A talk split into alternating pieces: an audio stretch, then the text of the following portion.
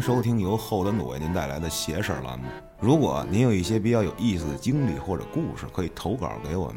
小编的微信是幺七六幺幺零零零五七九，您也可以通过小编进入我们的微信群，和大家一起交流互动。还有一点，如果您发现咱们“邪事儿”里有几集没有了啊，可以私信小编，小编会告诉您这些节目去了哪儿。大家好，我是你们的安徒生。今天我请来了三个我人生中重要的嘉宾啊，我就不多说了，让他们自己说话，我觉得各位就能知道都是谁了啊。首先呢，这个马老师啊，先跟大家打个招呼，好久不见了也啊，大家好，我是马斯，战神马斯的那个马斯。哎，欢迎马老师啊。下一名啊，是咱们直播间的朋友都认识啊，大家好，我是青山。徐峥来了啊。下面我们来隆重欢迎一下这位，远道而来的朋友，有多远呢？ 两千多公里啦，真的，他一说话我就没法装逼了。这个介绍一下自己是谁呀、大家好，我是从两千多公里外过来的广东人啦、我是九九年老苏，哎呀， ，A K A 马之。 这马芝，马芝你好啊！这个直播间的朋友都知道啊，咱就不用多说啊。这不知道的朋友啊，我相信今天不会让你们失望。这期呢，邪事儿我已经做好了这个提前的规划了，跟这个老叔啊，就是尽量不要把这集做的像相声，你就正常发挥就行了，老叔。啊，我就正常说话了。上次那个在直播间的时候，就曾经跟大家交流过，我认为老叔在直播间里边跟我们语音连线玩互动的时候，表现的特别像一位资深的综艺大咖。就是这样吗？嗯，就是他一一上线儿，就是大家都， 就是这个主播不重要，主要是听这个马芝。对，特别有故事，而且特别能够营造那种就是黑老师一直所追求的社会新闻的那种现场感。啊，如果啊，各位想知道我们在聊什么啊，请记得来我直播间啊， 打一波广告。啊，言归正传啊，好，那我先提个问啊，各位都听邪事儿是吧？我不听，不，是什么节目？什么事儿？行，这期就到这儿了。这个各位对哪一集或者是哪个故事，哎，印象深刻？从马老师开始吧。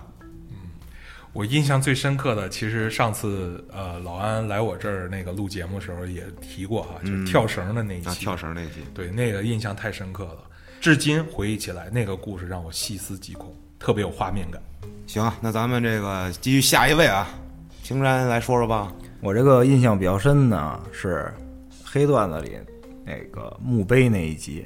那一集虽然很短，但是三个人走夜路，这个感觉那天是一个月黑风高的晚上，我自己从工地往家走，正好路过一片树林，旁边有个小坟包，恰巧听到这个故事。 听完之后呢，后门一大叔问我说：“小伙子，有火吗？”你回手给大叔一直拳我，回手我说：“我说有，扔给他我就走了。”哇，把价值三百五十块的 Zippo 扔给大叔就走了。这个如果没有记错啊，青山说的是我的安徒生精选 集。你们是故意的吗？被我打过广告是吧？ 但没关系啊，我觉得其实邪事儿这个栏目本身来讲的话，就是安总监在录邪事儿过程中也是起到了这个功不可没的这个作用。嗯，所以别大家整了我大家一会儿都不是搞品牌的。哎呀，不是啦记，差他就也很是正常他就是翻错了页面而已啦。这个说话的这位呢，他半天忍半天了啊。嗯你组织好语言了，开始吧，我保证不笑。那我就正常的说一段 话。好，我现在特别想把这烟，这个这个不是烟拽在老脸叔上这，个。老叔，你可以试试，就是用你认为最标准的普通话会怎么来说这段儿。用普通话哦，对，不动发，我最喜欢的故事呢，就是安徒生讲的那一段《聊斋志异》，哦，嗯哎，嗯，哪集是变了，啊？那个那个那个诈尸那个，对，就那个女鬼绕树走的那个，嗯，因为我平时从事这个行业，我经常去太平间看一看，我想看一看他们到底会不会拔起来啦。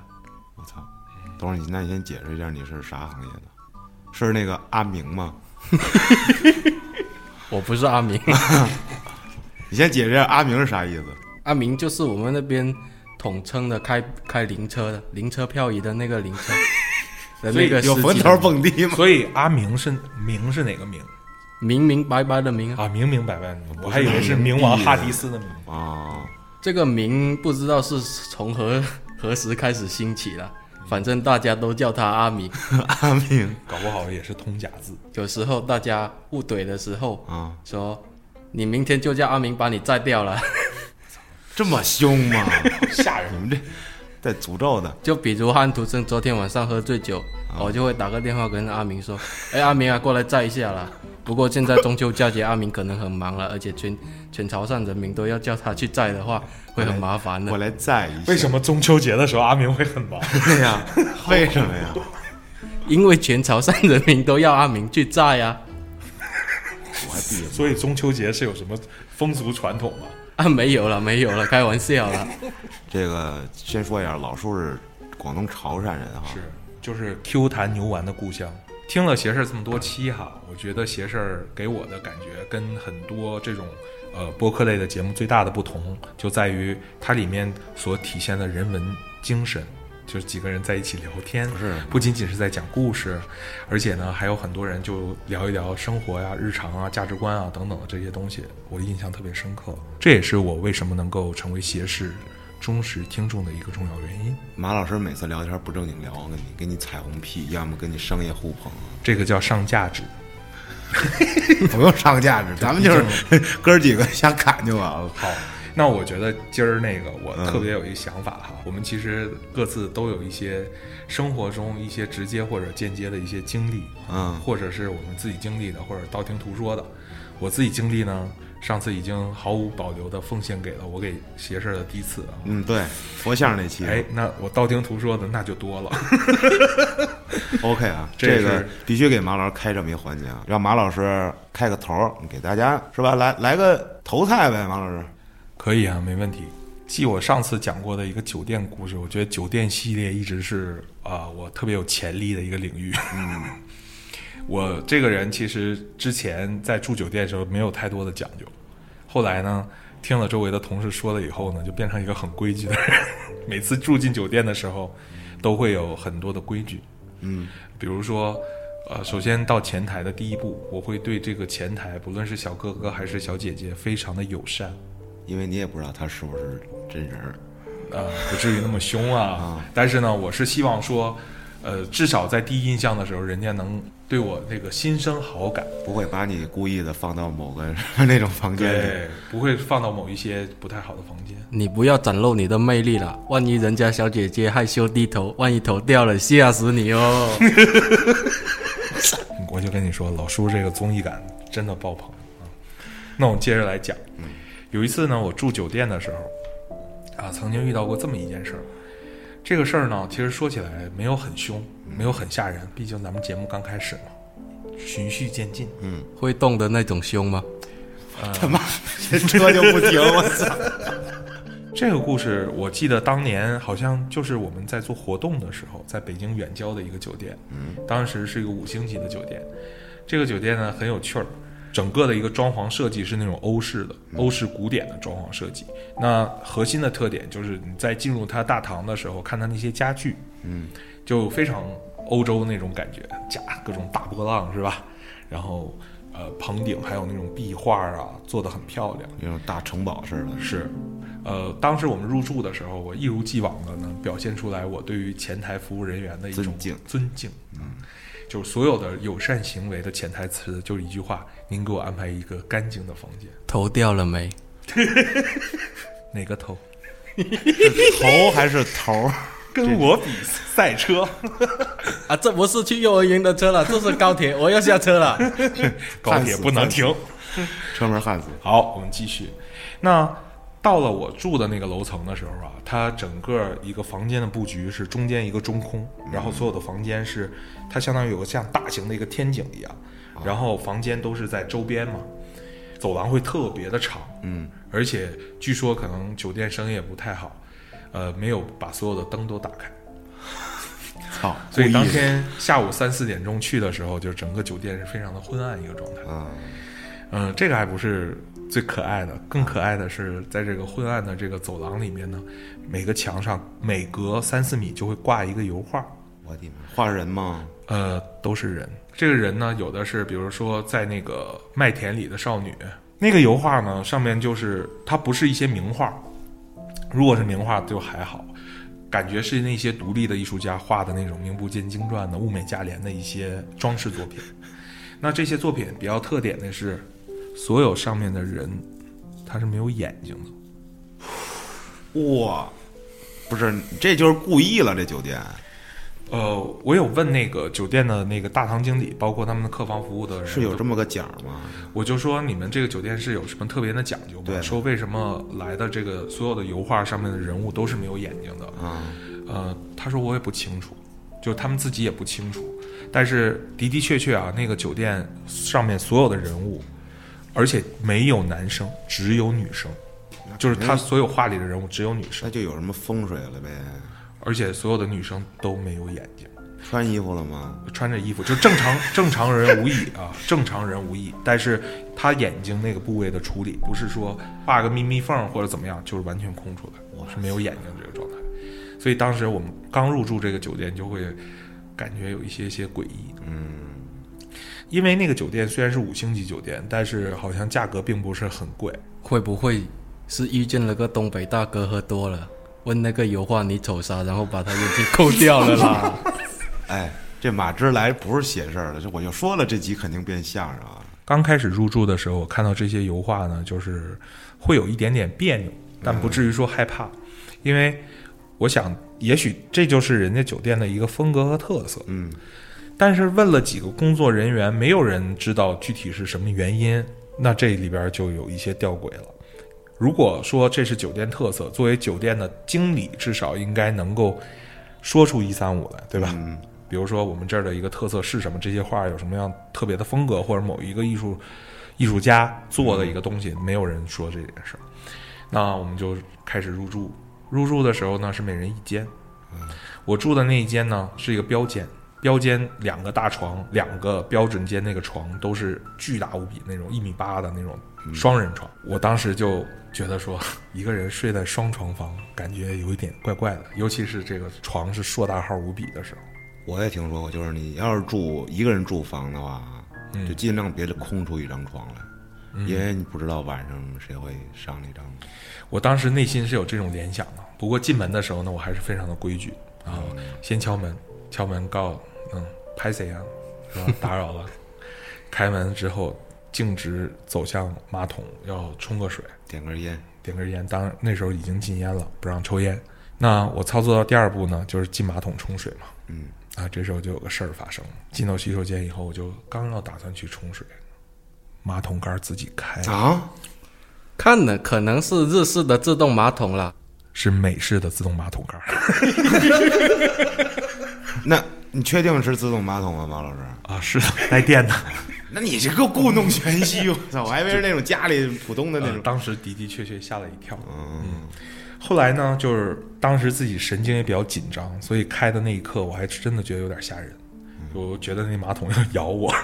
不过冲了水以后啊，呃，把这个房间都布置好，然后把帘儿都拉开，让阳光洒进来，感觉能内心稍微的有一些这个嗯变化放松。嗯，等到晚上的时候呢。呃，忙完差不多十二点钟左右，嗯，走到那个走廊上啊，又开始看见没有眼睛的那些 女子的油画啊，这个时候他们不但没有眼睛，衣服也都掉下来了。那倒没有，不至于啊。旁边放着一个马桶。这到底是脏事儿还是邪事儿？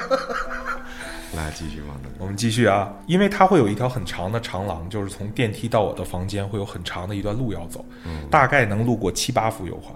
走到那儿，我不知道是心理作用还是怎么样，因为其实累了一天，人那种一开始下午去那种很阴森的感觉就没有那么强烈给了。疲惫感给盖过去了。对，当时就是觉得说赶快回房间睡觉，结果呢，就是走到那个长廊的时候，因为它那个灯到晚上反倒是挺亮的，因为他也知道住人嘛，哪些房间有人，哪些楼层有人，就开着灯。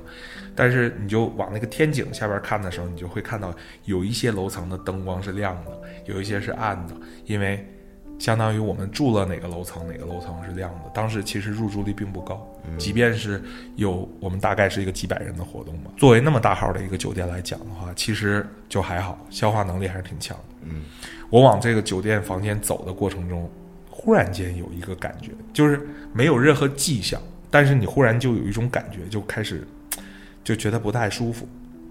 那种不舒服不是你身体上不舒服，而是你感觉有些压抑。嗯，这个压抑感突然间产生的时候，就开始把我带回到了那个下午的那段回忆里边儿。然后走到那些油画旁边的时候，我就明显的感觉，就用余光看到那个油画里边儿的人长了眼睛在看着你。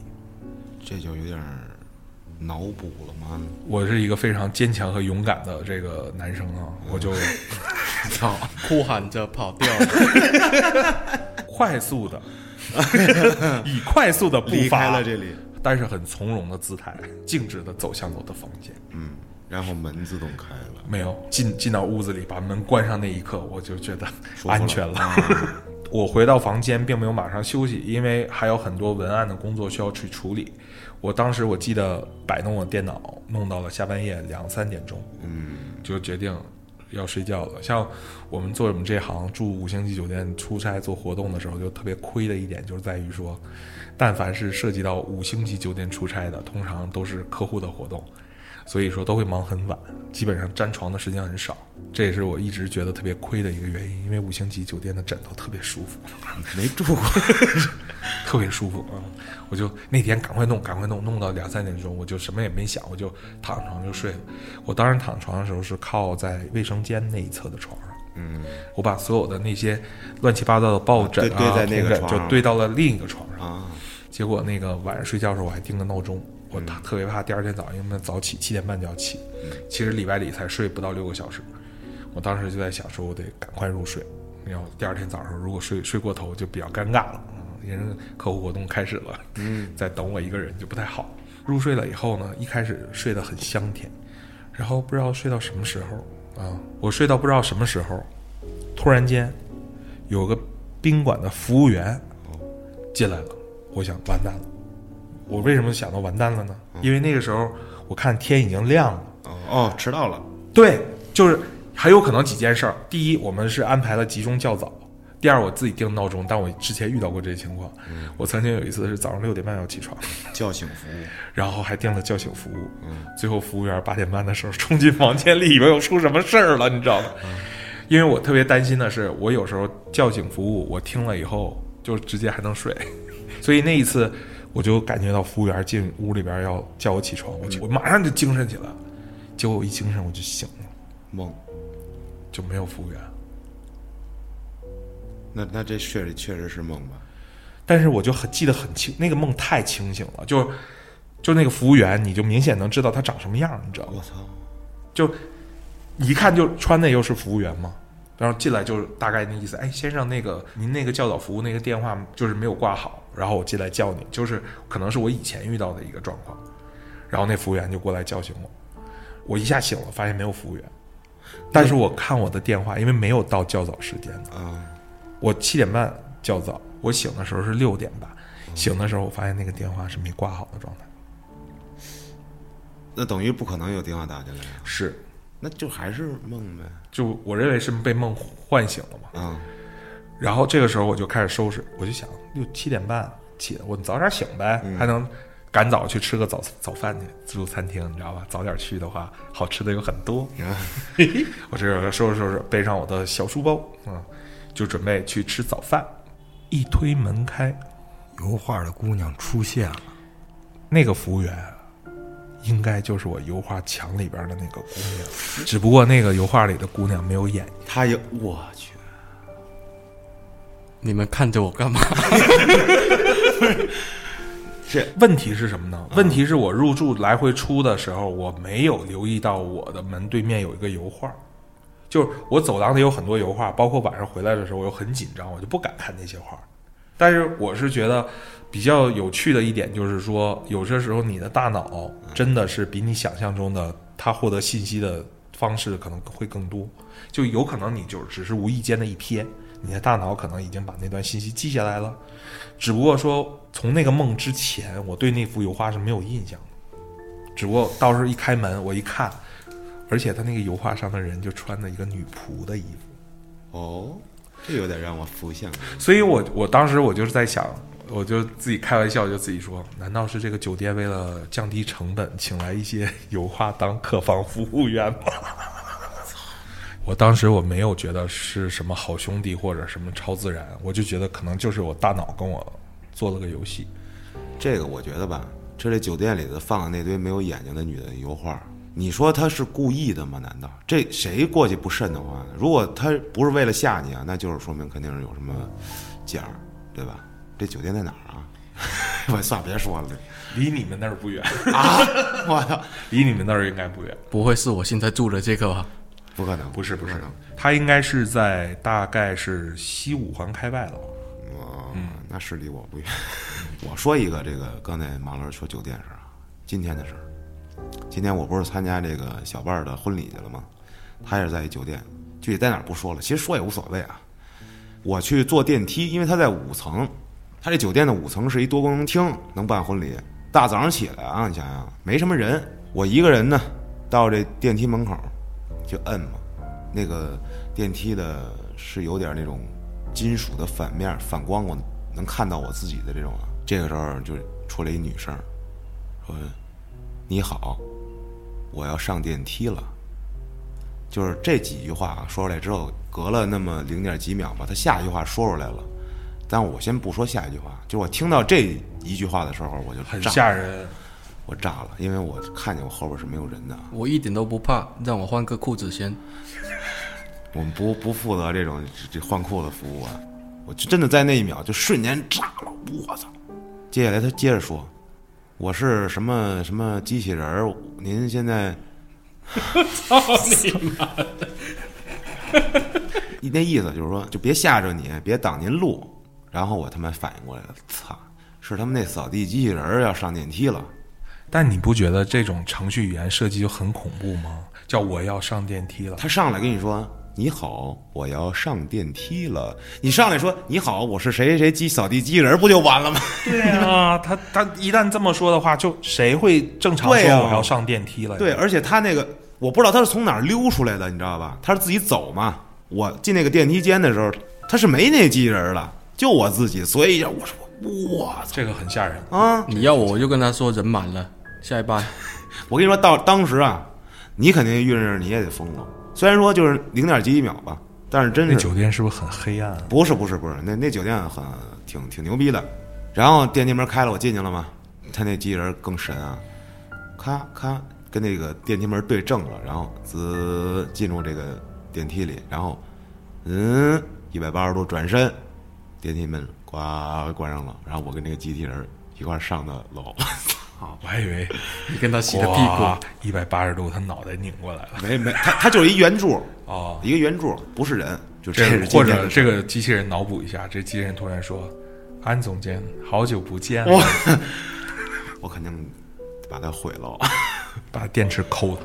必须揍他。好，马老师刚才分享了一个自己的这个小故事啊，下一位嗯，我这要讲的这个故事呢，顺着刚才老安的那个机器人那个事儿，啊，我讲一个非常简短又非常惊悚的小故事。嗯有一天应该是疫情二月十多号的时候，闲着没事儿，还听一些事儿，听到三点多，又抽烟又喝饮料，喝的特想上厕所。然后呢，那会儿连着，怕手机没电嘛，手机插着离着远，我就连了一个那个小爱音箱。啊，后来我就把蓝牙一关，我想我就睡觉了，我上趟厕所。这去着倒没什么事儿，啪一摁，然后断开连接。等我去了厕所，我突然一照镜子，我就感觉就莫名的压抑，然后我就往回走。上完厕所之后就往回走，是被自己丑哭了吗？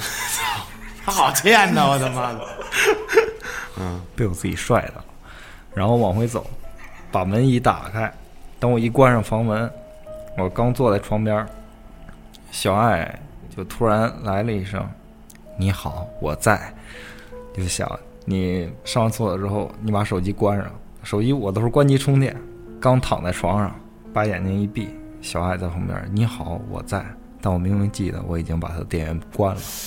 嗯，没关实，你喊你不会是喊的没有。关机吧？你你想，如果每天晚上你上完厕所，不会在那说一句“小爱同学”，这会儿他会回个“你好，我在”，就是每天半夜的时候，这个小爱总是莫名其妙的会回答一些你觉得不存在的问题。那么这个问题究竟是谁问的呢？是我啦，是我啦，烦死 了！ 我刚要带点气氛，你们 这个马芝轰出去 吧。这东川那天直播的时候，记得吗？有一次，是不是有人打电话连线那一次？不是不是不是那那次个是之后又发生了一这他自己直播那天在大号嘛，然后播着播着那边就是小爱就说话了，巴拉巴拉巴拉巴拉，我操！当时我就炸了，哇！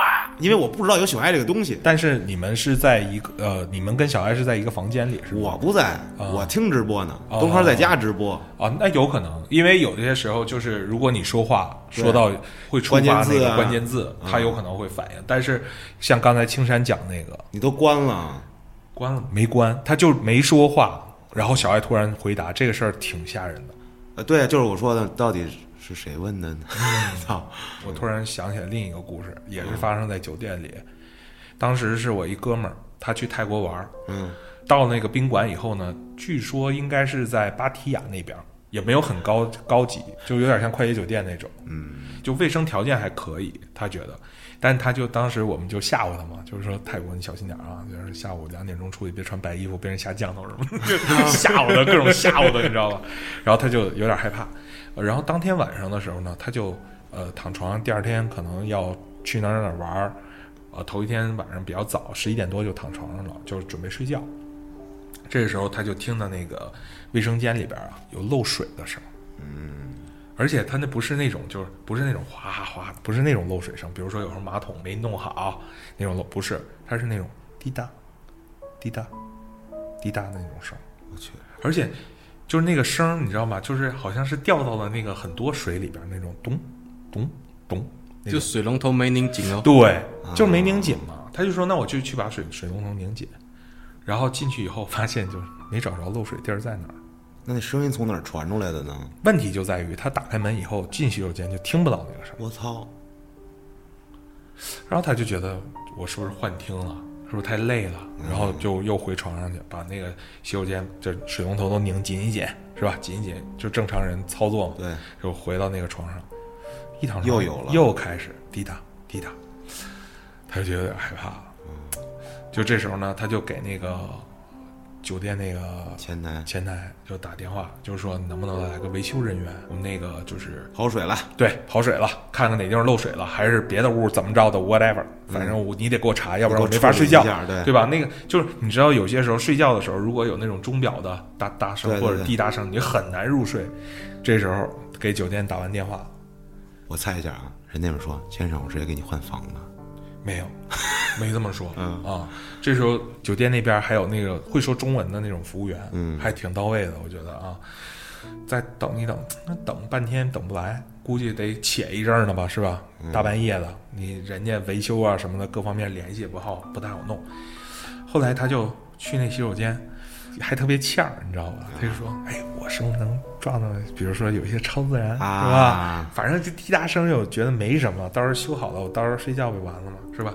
他就拿那个手机，就想把那个酒店那个洗手间拍下来，然后到时候比如说发个朋友圈什么的，就是装装装装十三，就是那意思。哎呀，我在泰国还遇到什么事儿，到时候回去好好讲故事，你知道吧？因为他那个洗手间设计的比较有有意思，他回来跟我们讲啊，就是他他不是说一进去一个正四方的那种房间，嗯，就是他好像这边有浴盆儿，然后对着那镜子，完那边有马桶什么，他想照顾全景儿，所以他通过透过镜子的话，他觉得那个收视角是最好的，啊还能把自己给收进去，对吧？然后这时候他就拿那个他自己那手机，我也不知道什么手机，然后照着那镜子一反反拍拍出来一个那个，明白他当时开的是人像模式嘛，啊，就是人会识，对对，会识别那种啊，朝着镜子一开啊，就是明白了，他虚了，不是，他是实的，人家那个牛逼着呢。我不知道他那是我忘了什么牌手机了，华为你他妈吓我一跳！一身正气啊！好，出现了两个人脸对焦框，一个是在他自己脸 哎上，呦，我操一个框是在那个浴室的，就是那浴盆的那个位置，啊！他就有点方了。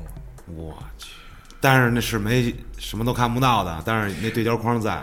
对，哇塞，不，那地方是个浴帘儿，他挡着帘儿呢，撩开， 他就纠结了，他妈我要不要撩？ 就是这个时候大家都会纠结一下嘛，就是跑吧，我因不为撩，反因为正我操，他就觉得那地方会有个框，他当时我就想给他一直拳，隔着帘儿，他就觉得不太不太好，然后他就说是不是手机出什么毛病了？然后他就开始往就就不在镜子那儿，就开始拿那个在对，嗯，就对不出来，就是这时候他就没有那个框，就往往他刚才反射那个位置对，他就看不到那个框。华为不可能出毛病，后来他想是不是镜子没擦干净，嗯，对吧？他就就擦擦那个镜子，是吧？一对那框没有出来，就是只对着镜子拍能出框，对直接拍没有，没有框。我操，他这时候想，我操，我这，哎，是这会不中奖会了吧。镜子里有东西他就这么想的，啊？他就想这这我要不再测试一下？他不像我，啊就我其实是对这个东西非常 respect 的，我相信有这东西。他其实不太相信有有这个，点像秋儿，对，就是觉得我撞无所谓，反正我一身正气，我无所谓。然后他就进行了一个在我看来啊非常反常人的一个操作，他把那个洗手间灯闭了。就是以前我们就聊，就说你要是想觉得这屋干不干净啊，他说你以前吓唬他，其实没没这没这说啊。我说你就拿那个手机，就是开那个亮开光亮那模式，或者是你打开闪光灯，他就把手机就直接就出那个弄出一个白屏来，嗯，然后就在镜子前面晃。他跟我说，当时他为什么要这么操作？他就说，如果那里边晃的那个频率跟我不一样，那这镜子有问题。哦，他是想测试这镜子，他就要测试一下这东西。我说你还敢测试？你就换个房间不就完了吗？你干嘛要测试啊？就因为之前这不是这个哥们儿发生，之前有另另外一个姐们儿，嗯她曾经在凌晨三点钟的时候，更早些的时候是我们上学的时候，她拿个诺基亚手机在他们家那个正厅那大镜子那儿晃，但是她说那晃的里边儿的人跟她不同步，那个是特吓人的一件事儿哇。我认为那个可能就是他睡懵灯了，或者是太困了，因为这哥们儿在那儿晃，其实是没有任何意向的，嗯就是他很确定就是自己同步的那个同步的啊，所以他又把那个灯打开了，然后准备再拍一张这照片，就甭管怎么着了，我就把这拍了，我这一段经历我就回去跟大家聊，对吧？嗯，又拍上那框了，这回那个框开始动，我操！就是用他话说，是不是那种特别迅速的，不是那种特就别慢慢迅速移动。就开始有点往他们这边哦窜，呦呦，往他自己这块儿来了是吧？往他这边窜，他就受不了了。啊，然后这个时候就听见酒店门铃叮咚就响了，他当时就已经很紧张了。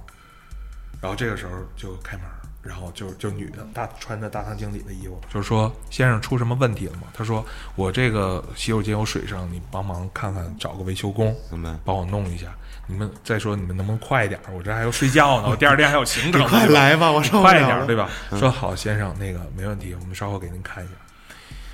结果他也睡不着嘛，他就害怕了，嗯他就把洗手间灯也都开开，然后把那门都关上，他也不敢睡。等再等等等也等不来，等到一点多钟，这怎么还不来啊？维修的还不来，他也不敢睡啊。嗯，结果他又开始给前台打电话，说你们那个安排怎么样了？我这等半天了，说给我安排人修，怎么还不来啊？大概不到十分钟，来了，来了一个，一又是一个穿大堂经理一样的人，是个男的，然后就说出什么问题了、他说这边有漏水啊，漏水漏水什么事儿？人进去检查一圈儿，就直接进屋了，那男的就进屋了，然后就检查检查，没什么问题。他说你们这服务怎么回事儿啊？一个多小时之前那个就说给我安排，说一个多小时之前哦，您一个多小时之前没有人打电话报修过这事儿啊？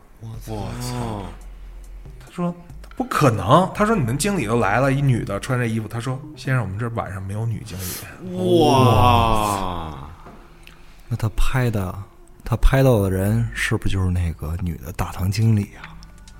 这咱就不知道呢，就不没脑洞了。但是他就觉得那那次他就马上跟他说我要换房，就我就我要直接说离我开这个酒店我，就换房了，因为他没法离开，都挺晚的了。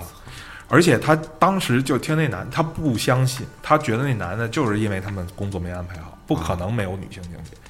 但是那那男的就特别礼貌，就说：“对不起，先生，我们这儿晚上不安排女性的那个员工来服务。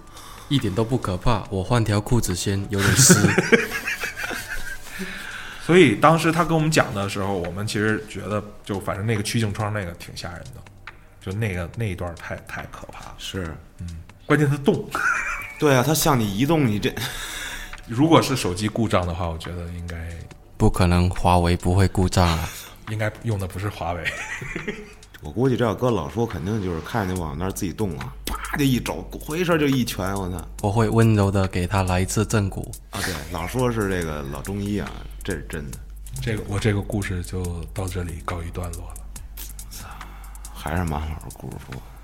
马芝，有没有什么想说的？那我就讲一个酒店的经历吧。好啊， 呃，这个故事是发生在读大学的时候，嗯，因为我和我女朋友是异地恋，所以我经常会去她的城市找她。有一次我们住进了一个酒店，我们经常住同一个酒店，但是那一次刚好房满了，住的另一个酒店，那个酒店的名字就不提了。其实不是不提，而是我忘了。 一切开始都很正常，入门三部曲：敲门、冲马桶、点烟。嗯，大家规矩都一样的啦。还真是啊，感觉全球通用。 我一进去也没有那种什么特别的感觉，说压抑啊、汗毛倒竖啊都没有。于是我们就很放心的玩了一下午。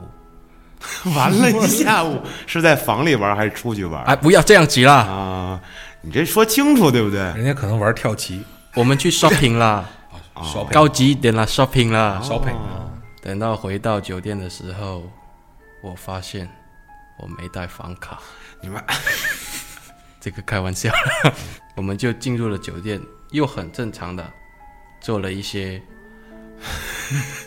shopping，点外卖、吃宵夜。哎你这个人，当我们吃完宵夜准备休息的时候，一切都还是那么的正常。我们也有讲究，鞋子不能对准床，是因为这些都是规矩来的嘛，所以我很注意，我把鞋子一一都摆放好了。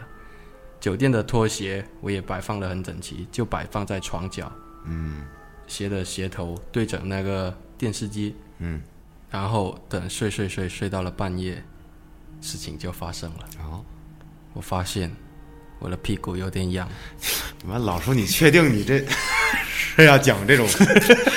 得洗呀、这不来北京让老安给我洗的吗？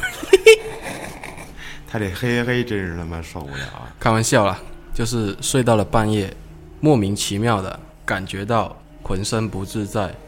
我想了一下，哦，我可能鬼压床了啦。啊，就是那时候已经动不了了，是吗？对，我的意识是很清醒的，但是我动不了。眼中了，对，因为我这个人比较温柔，所以我就破口大 骂。我说压死啦嘞！：“哎呀嗯死啦嘞，谁破盖冚家铲啊呐哎！”呦我的妈！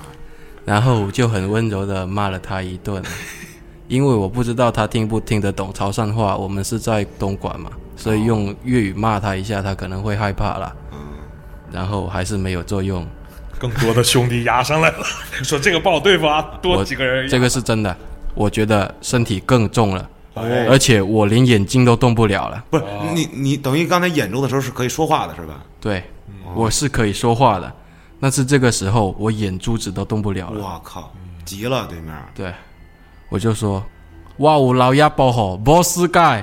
这什么意思？我有神保佑，没事的，哦你他妈动我试试看呢、这时候发现，还是没有什么作用啦。我还以为你直接说什么“大哥，我错了”这种。 我以为他直接被压进席梦思了。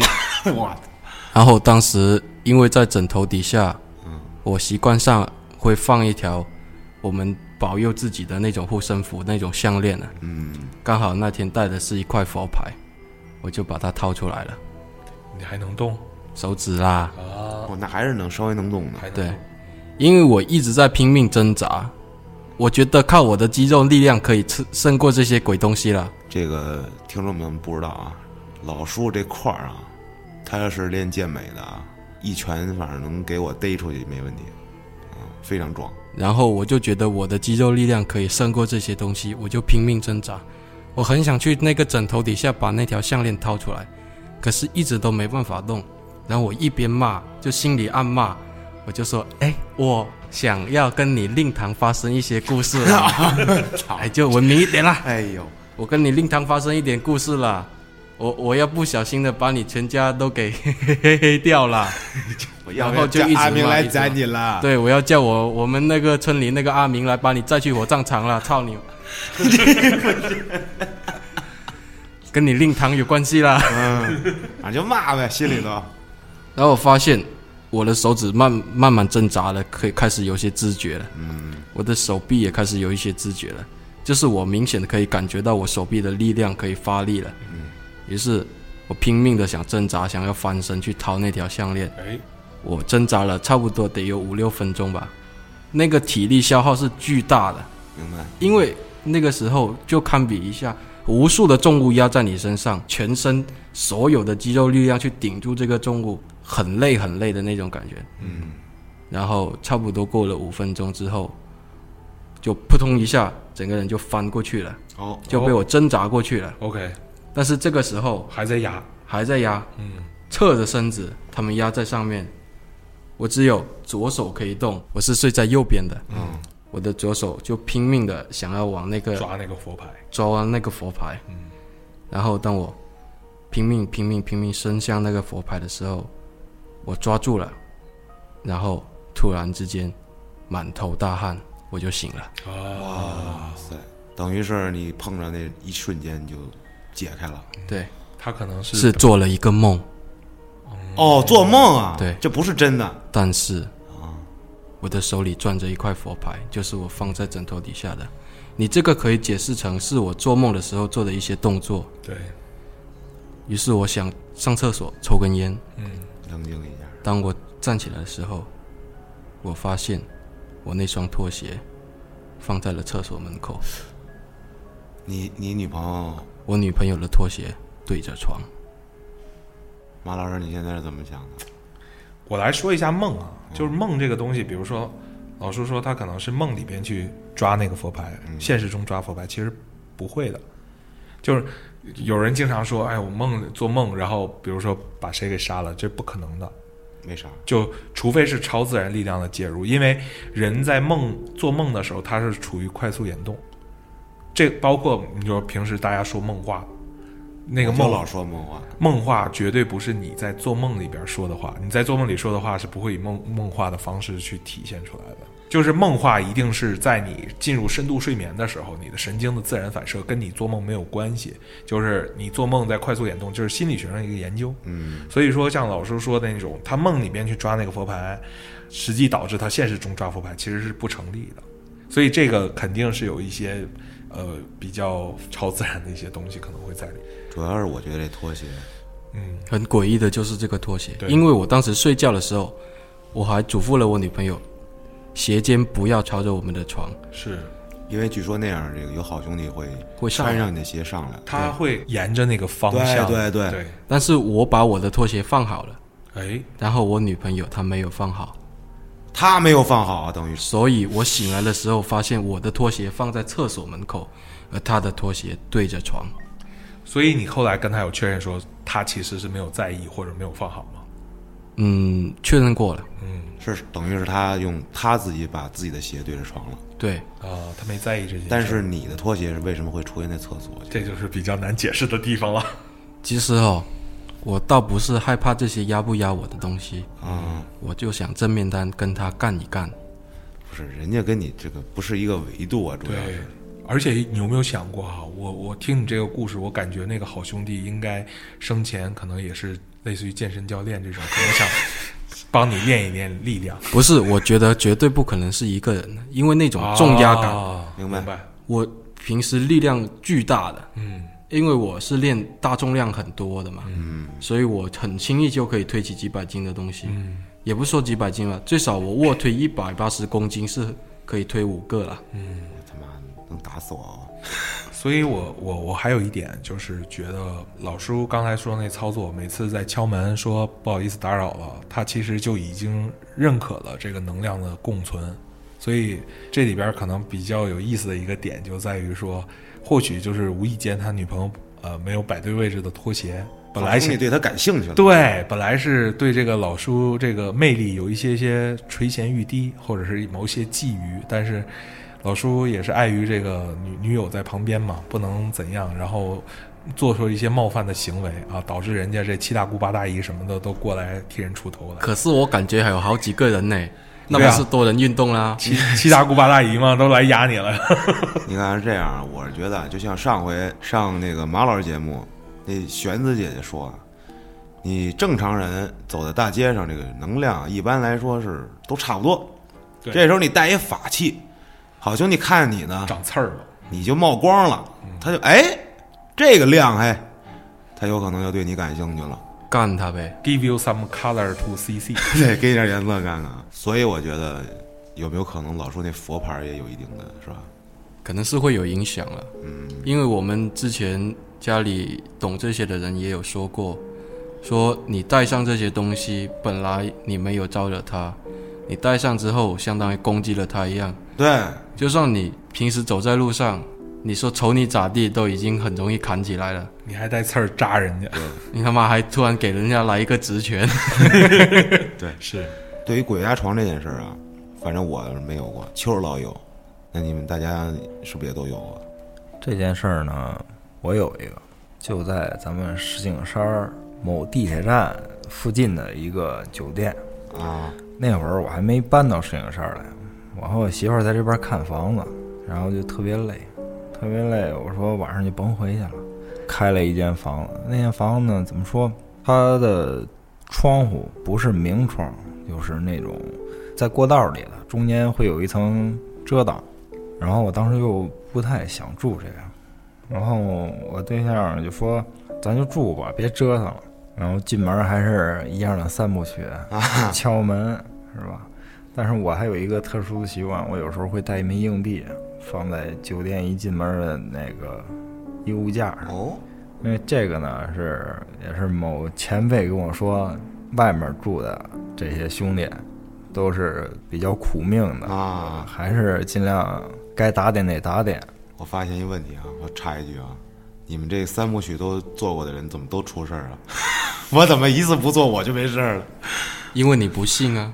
我信啊，主要是你你应该是那个叫什么？绝缘体嘛，对，就是天生不能丽说质嘴，不能说 嘴。但是那个硬币不是说很多人触碰过，然后它又是金属的，是属金嘛，它那个阳气是很重的，哦对你可能会重伤它。但是你不知道触碰过的他的人还在不在啊？有的， 好可怕哦！啊，好怕， 裤子撕了。我我还相信一个东西也比较灵，嗯就是那个不求人，或者叫我们东北方叫老头乐，那个东西也蛮灵，什么东西？就就老抓那挠个，。就我女朋友送我那个，对哦痒挠抓背的啊，痒挠啊，因为他说就是这个东西是日常人们会用的，他会沾很多，尤其一家人用的那个痒痒挠，他说这个东西是一家人都会用的，所以会辟邪。那鞋拔子什么就嗯算了。，对，鞋拔子都类似于很日常的这些东西，其实都有哦同样的功能。对，那小王这个青山继续。年轻人嘛，在外面，呃，男女朋友总会发生点什么事儿啊啊，所以说这个现在这个偷拍啊，这么这么厉害，我就拿着手机把灯关了，我再找一下那个有没有这隐藏的摄像头。啊，别来一个现场大片儿啊！一般这种时候，我女朋友在我身后拍拍拍拍拍，我就关着灯，手机这么一直转，然后我就看她来回对焦，然后我说你，我说你上一边儿，还稍微有点反光，我说你别在我前面站着，啊，她跟我说啊，我这一想不对，因为那种感觉有点像眼镜片儿的反光。我就没吱声。我本以为是我女朋友站在我前面跟我面对面，我拍出来眼镜片儿有那么一点反光，然后我也没多想，因为有可能是窗户或者外面过车了，有瞬间那么闪一下，我就没当回事儿。我们两个看了一圈儿没什么东西，把灯开开，洗澡，然后睡觉。嗯，然后我这个人睡觉特别喜欢压着左胸睡觉，压着心脏那一侧。侧着对左，这么侧侧睡卧，这个毛病呢，导致我半夜手特别容易麻，啊，左手就搭在了那个床边儿，也就是说是、当着床外头了，对。然后半夜的时候呢，我女朋友就醒了，我以为她是她要去起夜，她正常起夜就是床头灯开开，然后她就去上厕所，上厕所这都没什么。然后等我感觉她她回到床上之后，她一关灯，因为我睡在左边嘛，我又压着左边，我的手还搭在这边，她肯定是在我右面的。等我一闭眼睛，我感觉我睡着了，这个时候我手就全麻了，整个左手麻了之后，就是处于那种不受控制的状态。但是你比如说，你拿你的右手去触碰你的左手，你是会有感觉的，你可以这扒拉一下，就像那个、而且感觉特别敏敏感，那个是对，嗯，然后你会感觉到左手特别凉，然后这个时候我就想，我说我翻过身来平躺着睡一会儿，缓解一下，因为是麻了，手都不敢动嘛。对，嗯我就用右手摸了一下左手，我感觉特别凉，我说给它拽上来。等我手还没拽的时候，我突然感觉到一个类似于大腿根儿的东西碰到了我的左手，然后这个时候有毛吗？哎呀，我的儿可还行，这个时候我很明显的感觉到不是我媳妇儿的腿，因为她因躺在为后有面。毛，我就一下就惊醒了。但是整个左手我还是不能控制的，很大声的想跟我女朋友说：“我说你把灯打开。”但这时候我发现我说不出来话，我嗓子是哑的，眼中了，我就拿我的右手，我就尽力去拽我的左手，但是怎么着都够不到。然后这个时候我就感觉到我手心的位置有长指甲摸在了我的手心上，哇、哇操，这个时候我简直就是我就东北脏话，嗯， 操你妈，你口见真言了就，我跟你令堂发生关系 了。叫阿明把你再去了，因为我女朋友就经常起夜，起夜之后她会看一下手机，嗯我就想她什么时候能在后面看手机？因为她看手机的时候，我一般都会醒，我想她在后面看手机，看手机，但是最少三四分钟她一直没看手机，但这期间我一直是感觉我在张嘴骂，但是没有任何声音。我女朋友手机她不静音，突然支付宝的声音啪就响了， 支付宝到账一百万元，一下就醒了，我听到这个声音之后，我感觉好，我不是梦，我现在是清醒的，嗯，我现在是清醒的，我就不断重复这句话。我手虽然不能动，但是我想起了这个邪事儿这故事里，把脚缩在被子里， 把脚缩回被子里啊，我就想把脚往回抽，怎么抽也抽不着，怎么抽也抽不动，接着骂还没有用。这时候外面应该是有人新入住，嗯，他问那个服务员：“你能帮我把行李拿到门口吗？”服务员就拖着行李箱一直走到了他们门口，然后最后提了一下，把他那个拉杆箱的棍儿，咵抽了回去，直接拍到底儿。这时候我啪，我就我就嗷的一声就喊出来了，然后我媳妇儿就醒了，问你怎么了？我说没怎么的。我说那我抽根烟吧，我就把那个电动窗帘，因为它是两层，一层纱，一层布的，嗯，我就打开了。打开了之后，因为它是暗窗，窗前灯已经打开了。我拿起烟往窗户旁边走的时候，我却没看见我的影子，也没看见床上有我女朋友。但我一回头，我女朋友在床上躺着。等我再一回头的时候，窗前就能看见我和我女朋友了。哎余光没看到是吗？嗯没有，这怎么解释呢？难道在那时候你还是半懵状态吗？就是我倒吸一口脚气。操！我我分析分析啊，我在节目里讲过，我说鬼压床的时候，你可能会感觉到有人啊，这这好像魏哥说，不是我说的。你有没有可能说摸你那个，就在你女朋友那儿呢？那时候你女朋友也醒了吗？不是我女朋友是这样的，她每次醒的时候，她都要看手机，啊，但是但是哦她那天没有看手机。哎呦，这个就吓人了，是这个意思啊我跟你说细思恐极啊！赶紧给女朋友一个职权吧。我先换条裤子啊！更可怕的脑补就是，假设他能动了，然后赶快要跟他女朋友说那事儿的时候，他女朋友头一百八十度转过来，但是更恐怖的是，万一他单身太久，女朋友是幻想出来的怎么办？哎，不是这这种事儿啊，他容易细思极恐。没看手机，怎么很正常吗？这很正常但是联系起来，你就会他偏偏那一天那一刻对他没有看手机，对对对，生活里有很多这样的。当所有的巧合聚集在一起，那就不是巧合。马芝还是挺有知识的。马芝不光只会说相声啊，嗯，还会换裤子。是我现在普通话很标准了吧？你有我标准吗，朋友？什么啦？但我觉得他被压那个环节还蛮有意思的。他先到摸到了一个人的大腿根儿，然后他那个大腿根儿，这个人哈腰拿指甲，就是你能换脑补出那姿势吗？就相当于那个人相当于用腿夹着他的手压在了他的身上。然后把蛋放在手心里面，这段儿 没事儿啊，这段儿留下了，加点处理就不加， 就是真实。今天的时长呢也差不多了，咱们就聊到这儿了。非常感谢咱们马芝啊，青山马老师，马芝啊就是老树啊，嘿嘿，咱们期待着下次咱们一块儿再聚首啊，各位听众朋友，咱们下期再见。拜拜。拜拜。听见了远处习以为常的争吵声，也听不得是谁的谁错。在窗边的灯也渐渐的暗淡了。你说你不喜欢开着灯坐。你也知道我本就是戒不了这烟，这愤世嫉俗是我改不了的习惯呐、你也知道我本就是这么优柔寡断的人，我昏昏欲睡，却梦到了你的后背。一日像鸟儿，它折断了翅膀，却又变成了鱼；二则不甘心，却又不得再飞回天际。三次里回望着曾经的失落，也成了美好；四日里习惯着低迷，在劫难逃。